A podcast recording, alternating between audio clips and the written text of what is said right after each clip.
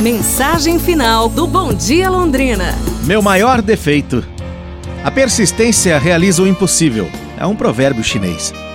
Meu maior defeito, nos tranquilos dias da infância, consistia em desanimar com demasiada facilidade quando uma tarefa qualquer me parecia difícil.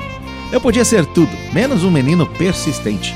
Foi quando, numa noite, meu pai me entregou uma tabuazinha de pequena espessura e um canivete.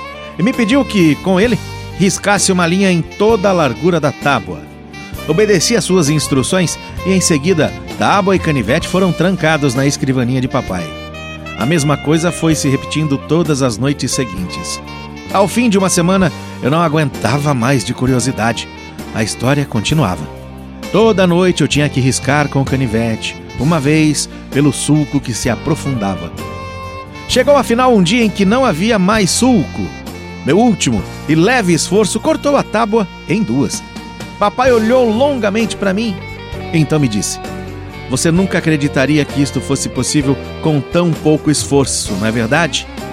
Pois o êxito ou o fracasso de sua vida não depende tanto de quanta força você põe em uma tentativa, mas da persistência no que faz.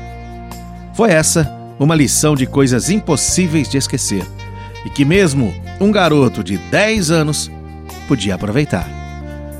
Pra gente pensar, não é não?